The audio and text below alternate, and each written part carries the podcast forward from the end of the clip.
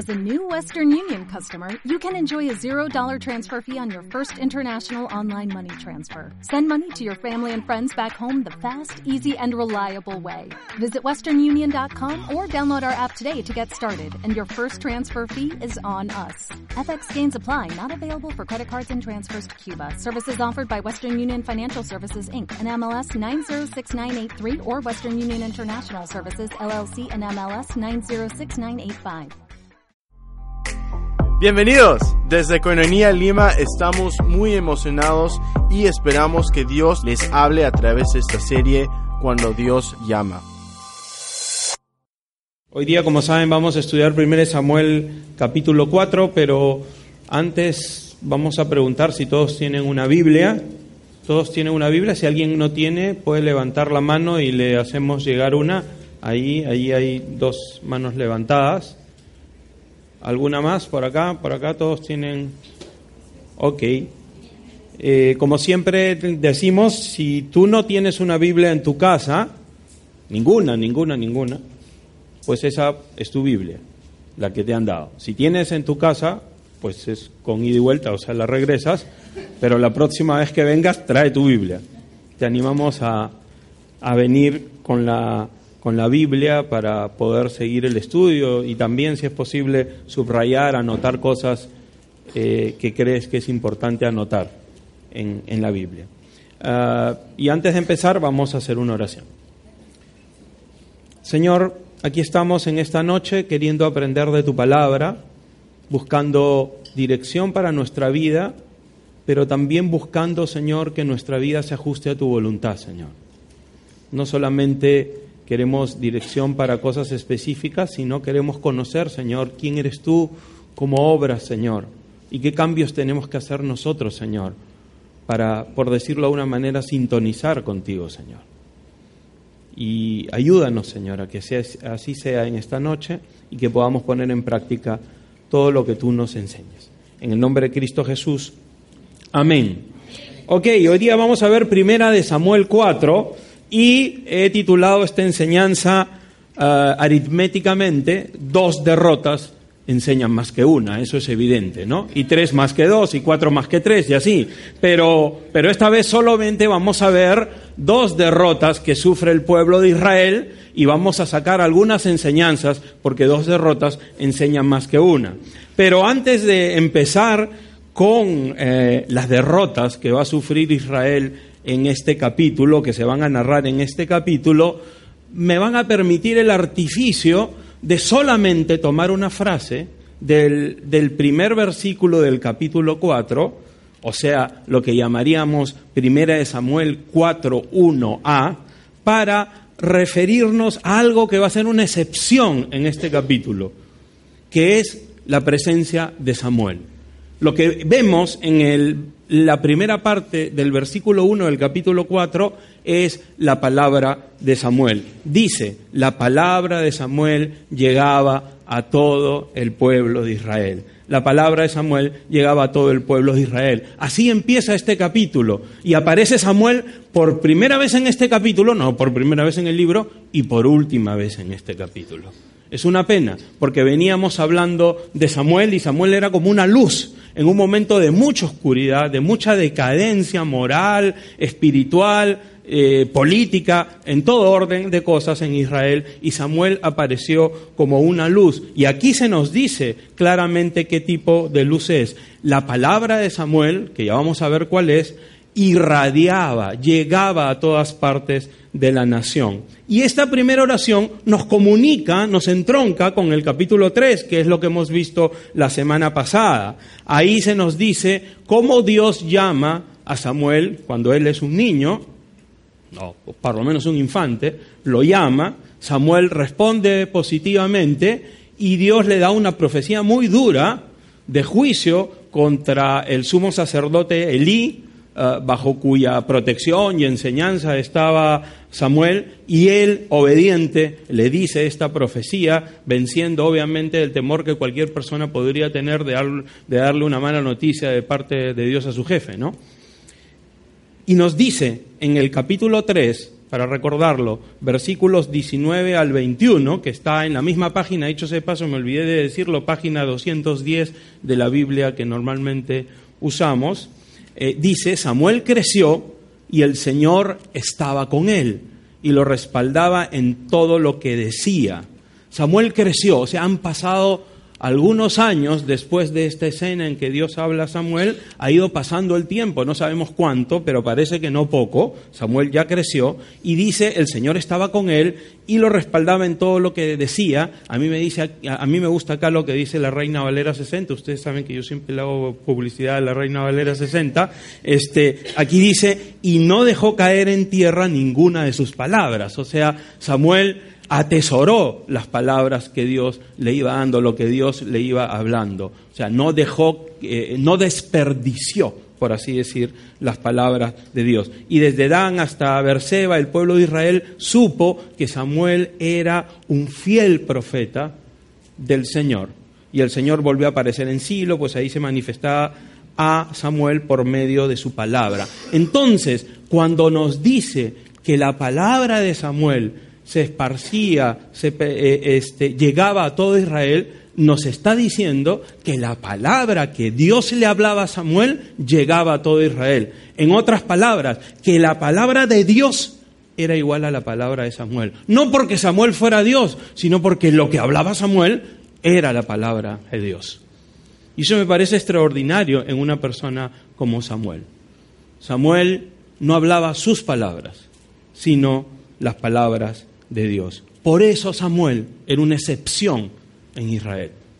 Por eso Samuel era una luz en medio de la oscuridad de toda una nación. Pero lamentablemente el resto del capítulo no trata de la fidelidad de Samuel, sino más bien del extravío y la infidelidad de Israel. De ahí las derrotas a las que me refiero en el título, ¿no? Pero vamos a sacar enseñanzas, porque las derrotas también producen enseñanzas, lo sabemos en nuestra propia vida, nuestras caídas producen enseñanzas. Entonces, estas van a ser enseñanzas contrarias, no por imitación de lo que hace Israel. Vamos a ver lo que hacía Israel que estaba mal para no seguir sus pasos. Los pasos que tenemos que seguir más bien son los de Samuel.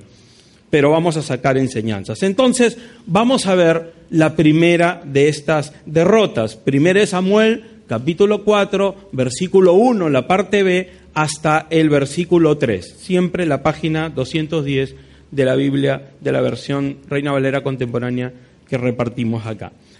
Por esos días Israel salió a entablar combate contra los filisteos y acampó junto a Ebenezer, mientras que los filisteos acamparon en Afec. Los filisteos presentaron una cerrada batalla contra Israel y lo vencieron, matando como a cuatro mil hombres. Cuando el pueblo volvió al campamento, los ancianos israelitas preguntaron, ¿por qué permitió el Señor que los filisteos nos vencieran? Vayamos a Silo, donde está el arca del Señor. Ella tiene que acompañarnos siempre para que nos salve de nuestros enemigos. Entendemos claramente la historia, no es muy difícil los filisteos, que es un pueblo este, que desde allá hace algunos años sitia y con el cual lidia Israel, eso lo vemos en el libro de los jueces y durante varios años más así va a ser, eh, está en un momento en batalla contra Israel, Israel sale a enfrentarlo, se envalentona, va a pelear contra los filisteos y los filisteos los derrotan. Los derrotan y pierden como a cuatro mil hombres. Hay una baja de cuatro mil combatientes. Y cuando vuelven al campamento, rumiando su derrota, los ancianos, los líderes de Israel, se preguntan, ¿por qué el Señor permitió que los filisteos, los filisteos nos vencieran? Miren, aquí vemos algo que ya es un primer contraste con Samuel. Aquí, si bien la palabra de Samuel llegaba a todo Israel, todo Israel no escuchaba la palabra de Samuel o no la vivía o no la aplicaba, no la ponía en práctica verdaderamente. ¿Cómo era el pueblo de Israel? Si, lo anterior que hemos leído es de alguna manera una radiografía de Samuel, ¿cómo podemos encontrar una radiografía de Israel para saber por qué pierde esta batalla y por qué razona como razona y por qué concluye lo que concluye? Y en realidad el tiempo de Samuel se parece mucho al tiempo de los jueces. Samuel es el último de los jueces. Entonces, si quisiéramos saber cuál era la atmósfera espiritual en la época de Samuel, podríamos ir al libro de jueces y encontrar una descripción de esa atmósfera. Por ejemplo, jueces capítulo 2, verso 7 y también, y también el verso 10, la parte B, página 186 de la Biblia, dice, y mientras vivió Josué y los ancianos que le sobrevivieron y que habían visto las obras del Señor en favor de Israel, todo el pueblo sirvió al Señor. Nos estamos remontando muchos años atrás.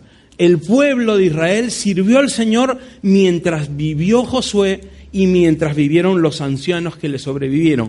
Pero dice el versículo 10, en la, en la segunda parte, después de ellos, después que muere esta generación, vino otra generación que no conocía al Señor, ni sabía lo que el Señor había hecho por Israel.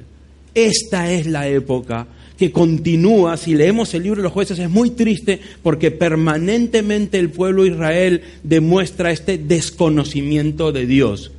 No un conocimiento intelectual, me refiero, sino no lo conocían a Dios.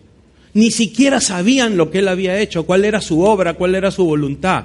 Y el libro de jueces acaba en el capítulo 21, verso 25, página 204, diciendo, en aquellos días no había rey en Israel y cada quien hacía lo que le parecía mejor.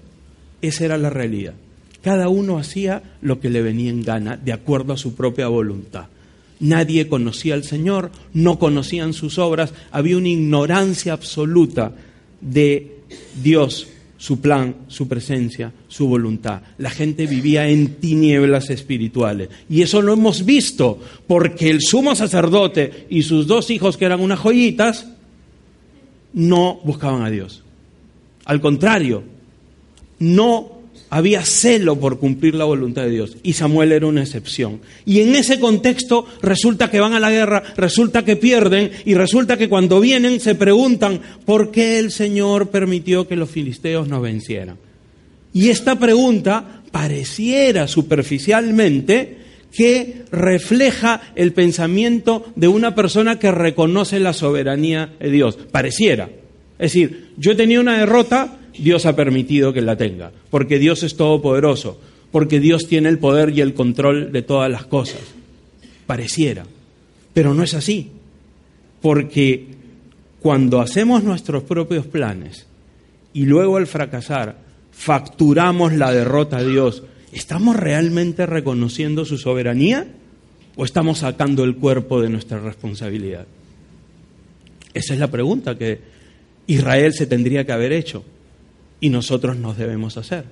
Cuando nosotros empezamos a vivir fuera de la voluntad de Dios y en determinado momento pagamos los platos rotos de hacerlo, muchas veces nosotros decimos, Señor, ¿por qué permites que me pase esto?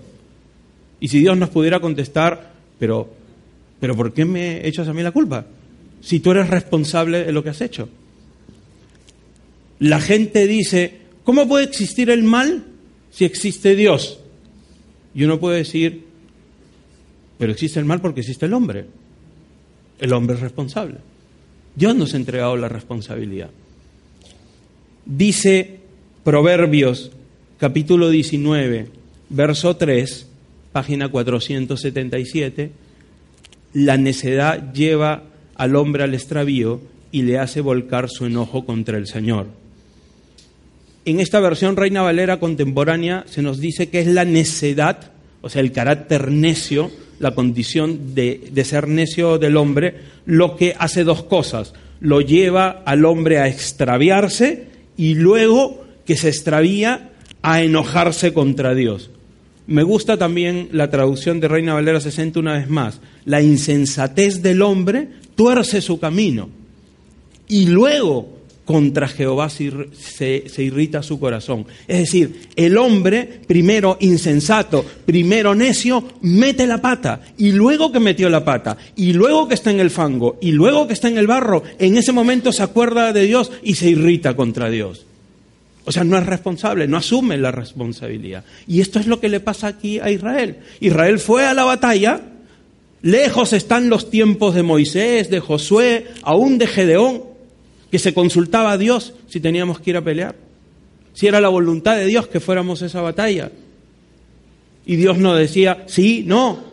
¿Recuerdan esa vez que Josué este, mm, toma Jericó y luego emprende otra batalla y tenían un ídolo y perdieron?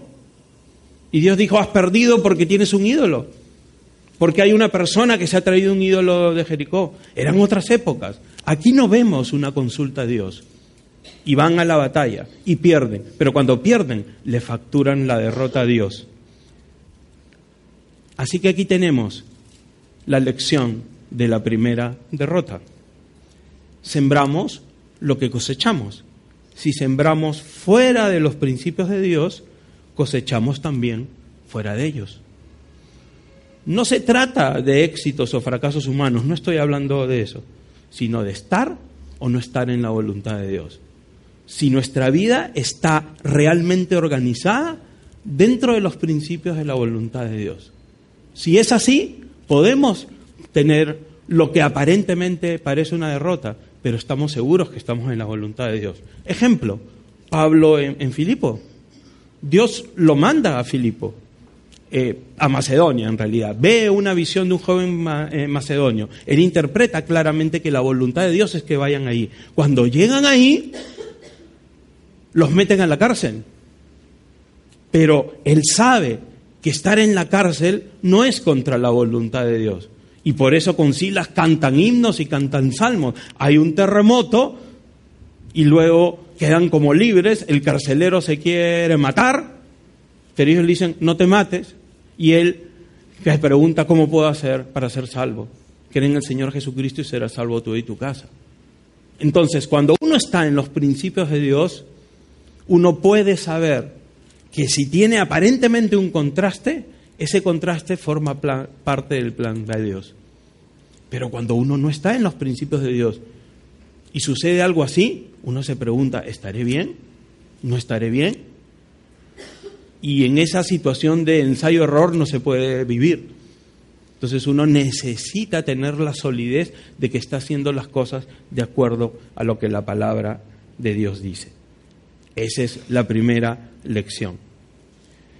Pero resulta que la naturaleza ah, engañosa en la que se encuentra el pueblo de Israel se nota respecto de la solución que los líderes dan a la supuesta, digamos, derrota por abandono de Dios o la voluntad de Dios. En el versículo 3 la segunda parte del capítulo 4 de Samuel dice, vayamos a Silo, donde está el arca del Señor, ella tiene que acompañarnos siempre para que nos salve de nuestros enemigos.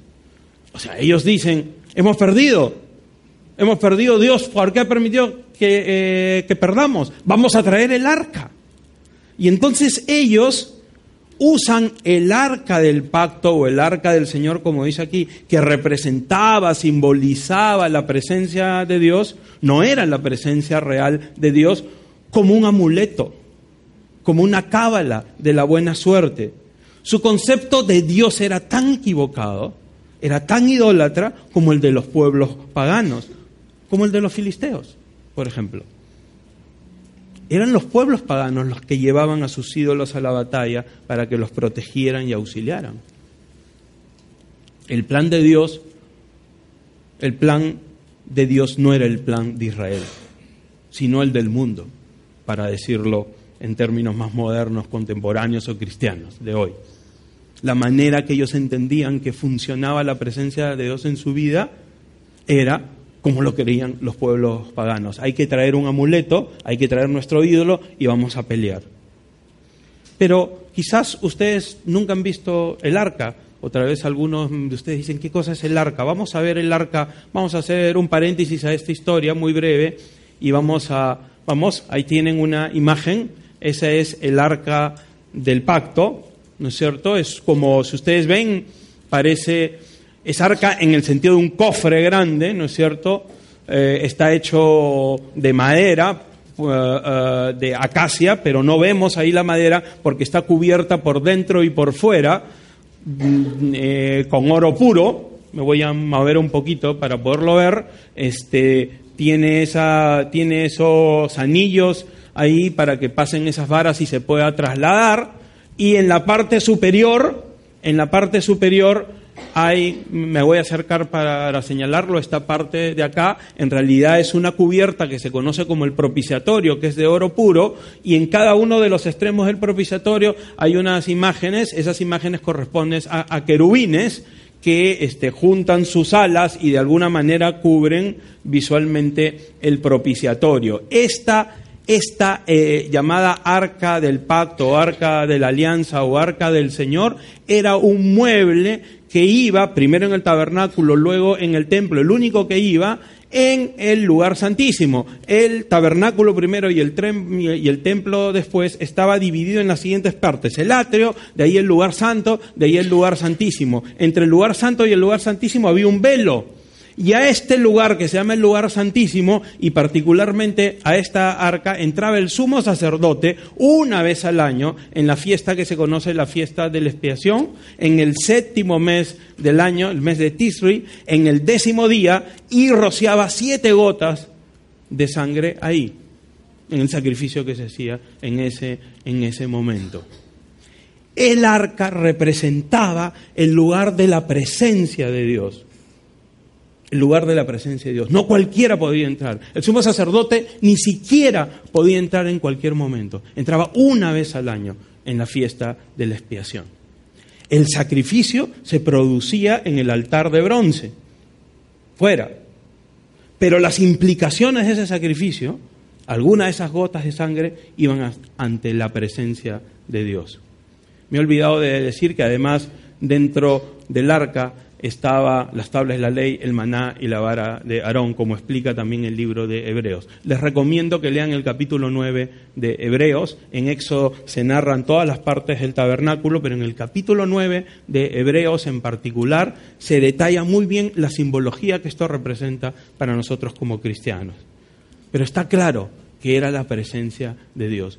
Hoy entendemos muy claramente por lo que ha ocurrido con la con el sacrificio de Cristo, que el sacrificio de Cristo hizo que el velo que separaba el lugar santo del lugar santísimo y hacía imposible entrar a donde estaba el arca, se rasgó. Cuando Cristo dijo en la cruz, consumado es, dicen los evangelios, que el velo del templo, el velo que separaba el lugar santo del lugar santísimo, se, se rasgó de arriba hacia abajo, dando a entender que del cielo hacia la tierra se rasgó. Y a partir de ahí tenemos libre entrada a la presencia de Dios por la sangre de Cristo, por su sacrificio. Si nosotros hemos recibido al Señor en nuestra vida y le hemos dicho, Señor, reconozco que has muerto por mí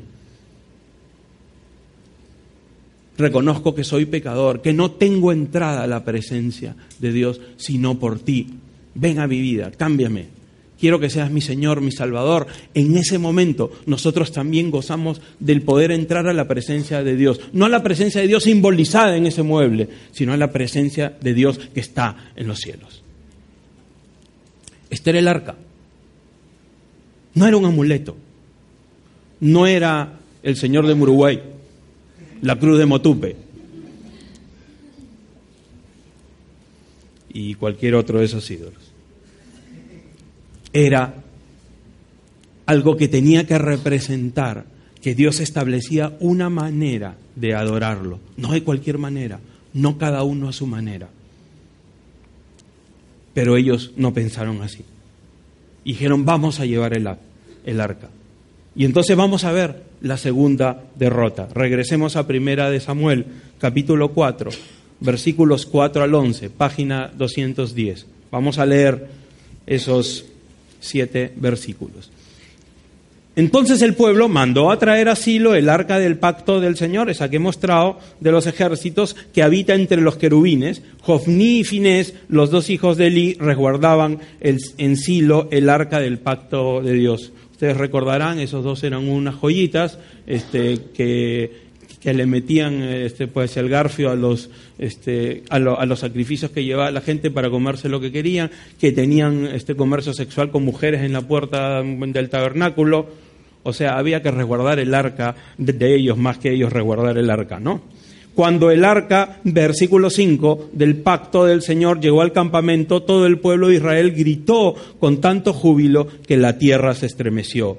Al oír los gritos, los filisteos se preguntaron, ¿por qué hay tantas voces de júbilo en el campamento de, los hebreos? Y al saber que el arca del pacto del Señor había llegado ahí, con mucho miedo dijeron, Dios ha venido al campamento, ¿qué va a ser de nosotros?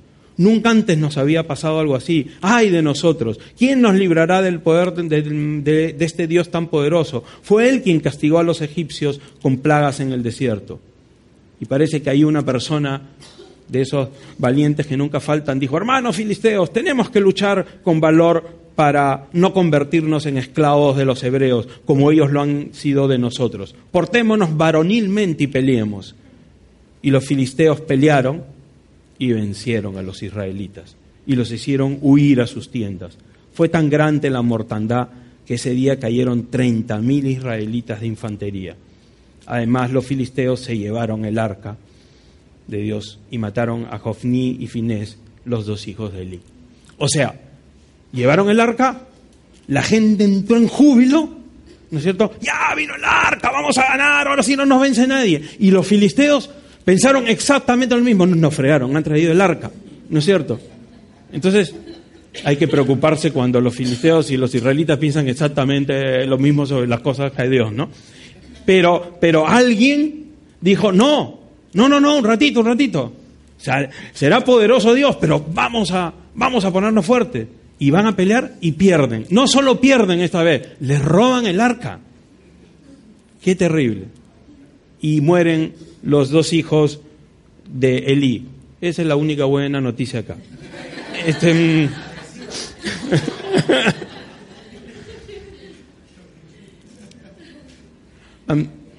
miren, algo de verdad había en el razonamiento de los filisteos. Ellos dicen, fue él quien castigó a los egipcios con plagas en el desierto. Pero algo en mentira también tiene. No era el arca, era él, era Dios. Ni siquiera la presencia de un objeto, por más sagrado que nos parezca, asegura que la voluntad de Dios esté con nosotros vamos a sacar varias enseñanzas de este, de este hecho de que traigan el arca eh, como si fuera un amuleto y tengan una derrota. Miren, primera lección, podemos emocionarnos por causas equivocadas y con consecuencias negativas. La emoción no está prohibida en la vida cristiana. Pero cuidado con convertirla en el patrón. Cuidado con convertirla en la guía de nuestras decisiones y actos. Porque podemos cerrar como error Israel. Esa es una primera lección. O sea, puede ser que hay ciertas cosas que nos parecen relativas o relacionadas con las cosas de Dios que nos causan emoción, pero no es Dios mismo. ¿No es cierto? Podemos emocionarnos en una reunión, Podemos sentirnos seguros, si yo tengo mi Biblia siempre conmigo, estoy haciendo la voluntad de Dios. Pero no es verdad. No necesariamente. No necesariamente. Entonces, las emociones deben ser el resultado, deben estar alineadas con una conducta, un corazón y una mente que está alineada con la voluntad de Dios. Primero tengo que alinear mi mente con la voluntad de Dios. La Biblia dice, transformaos por medio de la renovación de vuestro entendimiento. Yo necesito transformar mi entendimiento para poder comprobar cuál es la buena voluntad de Dios. Romanos capítulo 12, versículo 1 y 2. Eso es importante. Primero yo tengo que hacer que mi pensamiento sea hecho conforme a la palabra de Dios, conforme a la voluntad de Dios. Y cada vez que yo tengo una emoción o positiva o negativa, cualquiera, estoy en, en esos días altos o estoy en esos días de depresión, que me siento medio fastidiado, yo necesito ver esto que siento, ¿es de acuerdo a la voluntad de Dios o no es de acuerdo a la voluntad de Dios? O simplemente es producto de la química emocional que cualquiera de nosotros tenemos. Algunos son muy emotivos, otros son menos emotivos, pero no es ese el patrón. Israel se emocionó, tuvo un gran júbilo cuando vino el arca, pero eso no provenía de Dios. Y como no provenía de Dios, fue episódico. Se ilusionaron y se desilusionaron después. Como decía, una segunda enseñanza que podemos sacar de esta segunda derrota es que algo anda muy mal cuando nuestra idea de Dios y del modo que Él obra es exactamente igual al de quienes no conocen al Señor. Los filisteos y los, israelitas tenían el mismo concepto pero no por la influencia positiva de Israel, sino al revés, por la influencia negativa de los pueblos paganos como los filisteos. Los ha llegado a tal punto Israel en su historia que ya no conoce a Dios como Dios se les reveló originalmente. Y ellos tienen una idea de Dios exactamente igual a la que los filisteos tienen de sus dioses paganos creen que teniendo un objeto aseguran la presencia de Dios. Están equivocados. Entonces, si nuestra idea respecto de quién es Dios, cuál es su voluntad, cuál es su plan, cómo lo podemos servir, es exactamente igual a la idea que tiene alguien que no conoce a Dios, quiere decir que yo estoy importando cosas que no vienen de la voluntad de Dios y lo estoy metiendo y mezclando con lo que debe ser en realidad lo que dice Dios en su palabra. A veces eso es producto de que yo no he revisado cosas que traigo de mi vida anterior. Muchas veces pasa eso. Nosotros que vivimos en una cultura, en un país que tiene un trasfondo religioso, ¿no es cierto? Muchas de las ideas que nosotros tenemos, a veces no nos damos cuenta, proceden de la, de la tradición religiosa que hemos recibido. Y no nos damos cuenta y lo mezclamos. Entonces, examinemos, pidámosle al Señor, Señor, ¿hay algo en esa leche que yo tomo todos los días? ¿Está adulterada? Así es como pura vida, que no es leche, ¿no es cierto? Que no es leche. es, eso, es lo que hay que, eso es lo que hay que preguntarse. Eso le pasaba a los de Israel. Creían así, hemos perdido porque Dios lo ha permitido. Caramba, están reconociendo a Dios. Entonces vamos a traer el arca para que esté con nosotros. O sea, un error tras otro. El remedio peor que la enfermedad. Otra, otra enseñanza que podemos sacar es que los elementos más sublimes que Dios puede utilizar como medios para comunicarnos su verdad y relacionarse con nosotros pueden desnaturalizarse y ser objeto de idolatría. Esa es otra enseñanza. El arca que la mostré hace un momento, no es mala. Dios la mandó construir. Es más, la Biblia eh, que nos dice que Moisés la construyó de acuerdo a un modelo que se le mostró. Y Hebreos dice que ese es un modelo, eso es un símbolo y un tipo de lo que está en el cielo. O sea, malo no es, todo lo contrario, no se le ocurrió a Moisés. Pero el uso que le estaban dando no correspondía a lo que Dios había establecido. Y Dios siempre es muy celoso en esto, quiere que nuestra devoción y nuestro amor sea hacia Él y no hacia, sus cosas. Les voy a poner un ejemplo más. Abraham. Siempre me ha llamado la atención este caso. Abraham, como ustedes saben, era muy mayor, su esposa era estéril, Dios le, mm, Dios le promete un hijo, finalmente, luego del desliz con Agar, este, tiene, mm, tiene a ese único hijo que es Isaac y un buen día Dios le dice que lo sacrifique. Sabemos que ese hecho, el que Abraham vaya al monte a quererlo sacrificar, que, que, Dios intervenga en el último momento, que Él provee el sacrificio, es una figura extraordinaria, quizá una de las primeras más logradas en el Antiguo Testamento de lo que es el sacrificio de Cristo.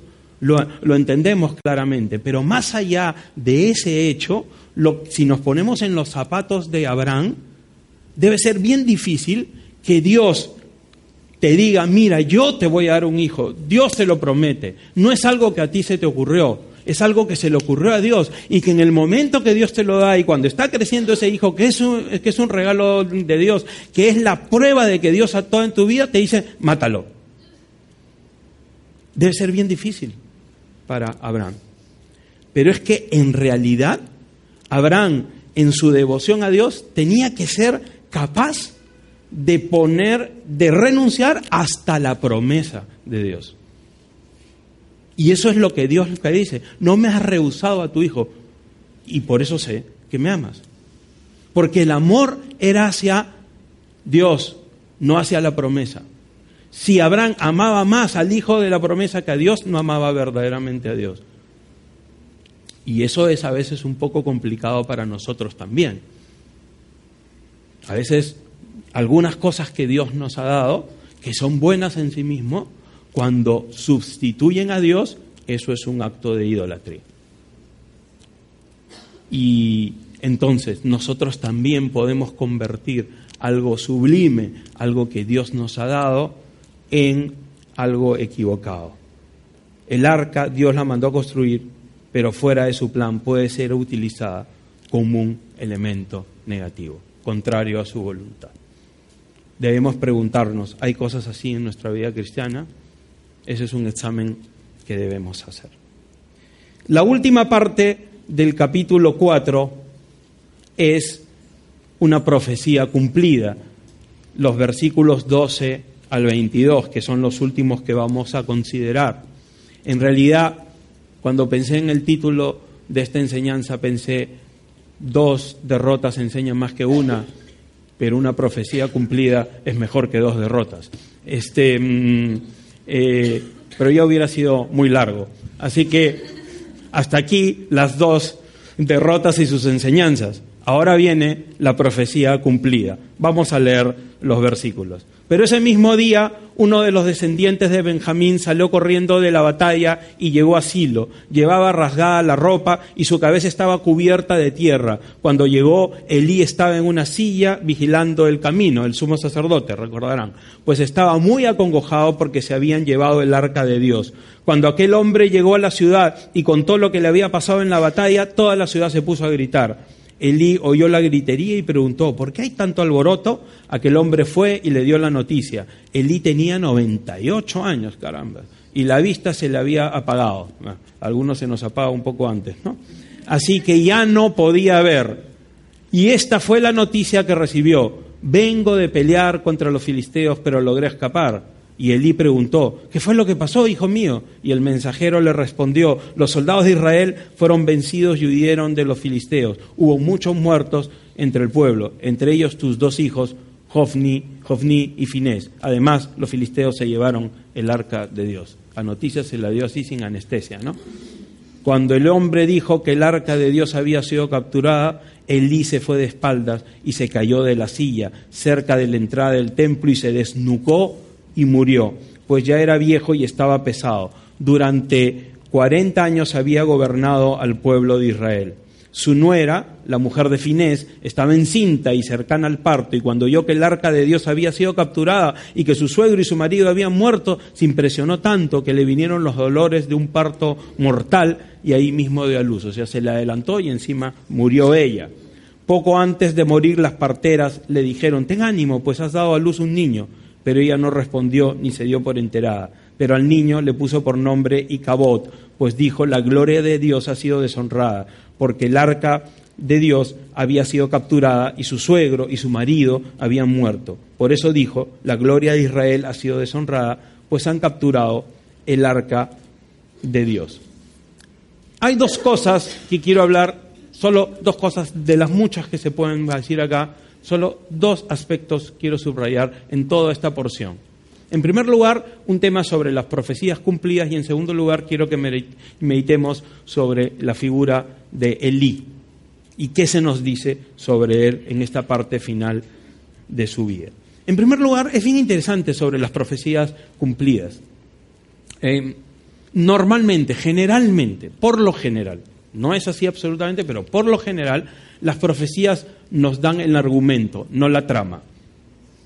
O sea, el argumento es el tema general y la trama son las secuencias de hechos históricos concretos que hacen que ese argumento se cumpla.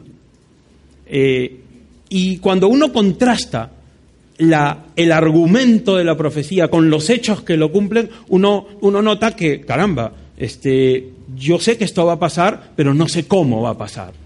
O sea, como que las profecías muchas veces nos dicen qué va a pasar, pero no nos dicen cómo va a pasar exactamente en detalle. Y este es un buen caso, porque si nosotros vamos a Primera de Samuel, capítulo 2, versos 31 al 34, eh, página 209, dice, ya está cerca el día en que tu poder y el de tus descendientes llegará a su fin. Eso se le dice, eso le dice un hombre de Dios, un profeta cuyo nombre no se nos da, a Elí. Ninguno de ellos llegará a viejo. Ya está cerca el día en que tu poder y el de tus descendientes llegará a su fin. Eh, ninguno de ellos llegará eh, a viejo. Eso ya lo hemos visto porque se han muerto los dos hijos. Su, eh, tu familia caerá en desgracia, mientras que Israel lo colmaré de bienes. Ya lo he dicho, ninguno de tus descendientes llegará viejo. A cualquiera de tus hijos que yo no aparte de mi altar, tú lo verás para llenarte de dolor. Todos tus descendientes morirán en plena juventud. Y miren, como señal de lo que te he dicho, tus dos hijos, Jofni y Finés, morirán el mismo día. Y eso se cumple en esa, en esa segunda batalla. Cuando se le dice esa profecía, Elí no puede decir, ah, ya sé, van a morir en una guerra, vamos a decir que nos van a secuestrar el arca. No, eso no, ese tipo de detalles no se saben. Pero sí se cumple la profecía, que es el qué. Van a morir en un mismo día. ¿Cómo van a morir? ¿En qué día van a morir? Exactamente en qué circunstancias, de qué manera, bajo qué medio, con qué arma, etcétera, etcétera, a qué hora del día. Eso no se sabe. Y cuando vemos la profecía cumplida, vemos cómo de los intrincados caminos y las intrincadas circunstancias que Dios usa para cumplir este qué del argumento de la profecía. Luego, fíjense, en el capítulo 3, versos 12 al 14, eh, este es Samuel ya dando la profecía a Elí, reafirmando esta profecía previa, le dice, cuando llegue el momento cumpliré en Elí todo lo que le advertía acerca de su familia. Esto es lo que le dice Dios a, Samuel en realidad, que luego Samuel se lo dice, de principio a fin. Voy a demostrarle que dictaré sentencia contra sus descendientes por la maldad que él sabe, pues permitió que sus hijos blasfemaran contra mí y él no se los impidió. Por lo tanto, yo he jurado a los descendientes de Elí que su maldad no será perdonada jamás, ni con sacrificios, ni con ofrendas. Aquí vemos el cumplimiento de una profecía. Cuando Dios dice que algo va a pasar, algo va a pasar. No sabemos exactamente las circunstancias muchas veces, pero sabemos que va a pasar. Sabemos que el Señor va a venir por segunda vez. Por ejemplo. Y Pedro dice que Él no retarda su promesa, sino Él quiere que, que todos procedan al arrepentimiento. Entonces, esta espera que tenemos en realidad es una espera no pensando en nosotros exactamente, sino pensando en la gente que Dios desea alcanzar. ¿Cómo va a alcanzar a esas personas? No lo sabemos. Hoy día nos lo comentaba Brian, por ejemplo, de una manera. No sabemos cómo va a ocurrir en cada vida, pero en algún momento vemos que Dios actúa en las vidas de las personas. Em, muy bien. el, Ok, el micrófono. ¿Hemos vuelto? Sí. Ah, no, ah.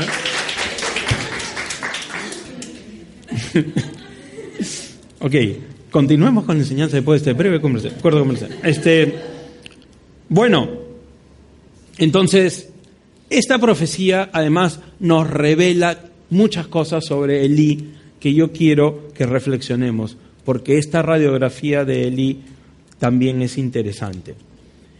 Podemos preguntarnos, ¿qué es lo que Dios en realidad eh, juzga, cuestiona y sentencia en Elí? En realidad, Elí fue un mal padre, es cierto. Elí no crió bien a sus hijos, es cierto. Pero en realidad Dios no lo está condenando exactamente por ser un mal papá. No que eso sea bueno, que el que sea un mal papá, no.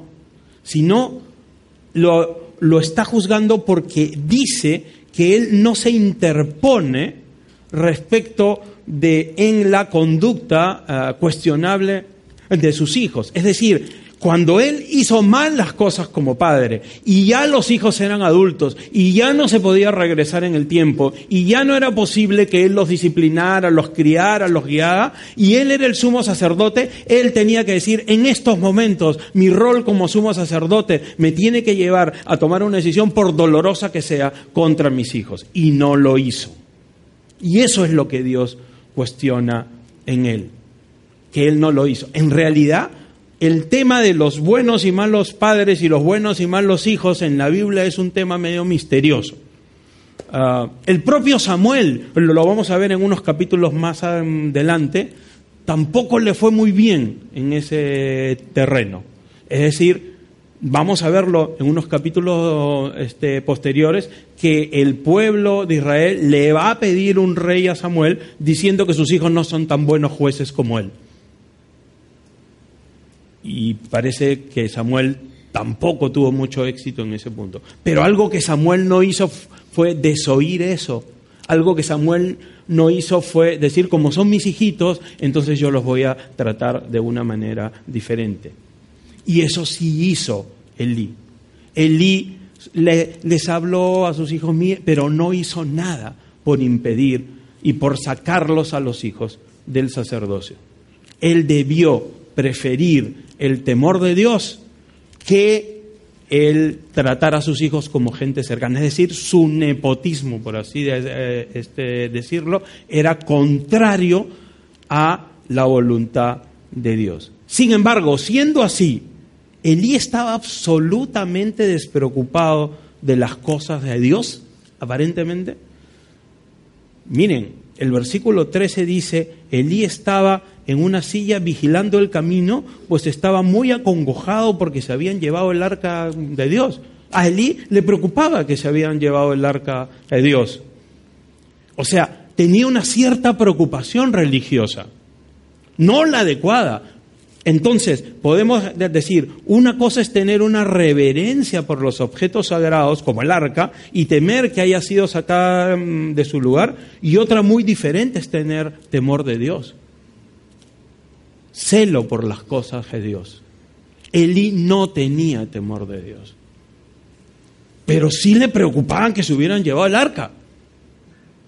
Entonces, a veces podemos tener preocupaciones religiosas, pero no tenemos celo por la realmente porque se cumpla la voluntad de Dios o temor de Dios. Cuidado, podemos ser como Elí.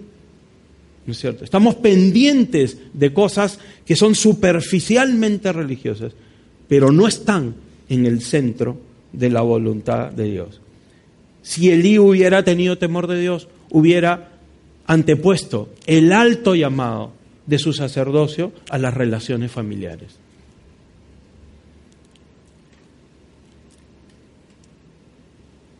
A Elí le causa la muerte o sea, le da una especie de síncope, un ataque, el enterarse que los filisteos han robado el arca. Pero no se alteró cuando descubrió lo que hacían sus hijos, ni cuando Dios le hizo ver que eso era grave. O sea, digamos que es una reverencia equivocada. Cuidado con eso. Y eso tiene eh, una enseñanza final para nosotros.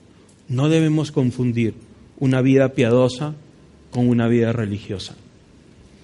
No debemos confundir devoción con superstición, con idolatría. Siempre debemos mirar eso con mucho cuidado. Esa, esta enseñanza por contraste con Elí. Que nuestro ejemplo sea Samuel, que nuestro ejemplo no sea Elí. Pero muchas veces mejor dicho, hay mucho de Elí en nosotros, en pocas palabras. En nuestra naturaleza humana hay mucho de Elí. ¿Qué debemos hacer? Debemos ponernos a consideración con Dios. Debemos decir, Señor, ¿qué hay de Elí en mi vida? Porque yo quiero que saques lo que hay de Elí en mi vida. ¿No es cierto? Yo quiero más bien tener la devoción de Samuel y no la religiosidad de Elí. Muy bien, este, con, esa, con esa idea final vamos a hacer una oración y luego eh, Brian va a venir por acá. Señor, te damos gracias por lo que enseña tu palabra y como dije hace un momento, Señor, ayúdanos a aprender de estas enseñanzas por contraste.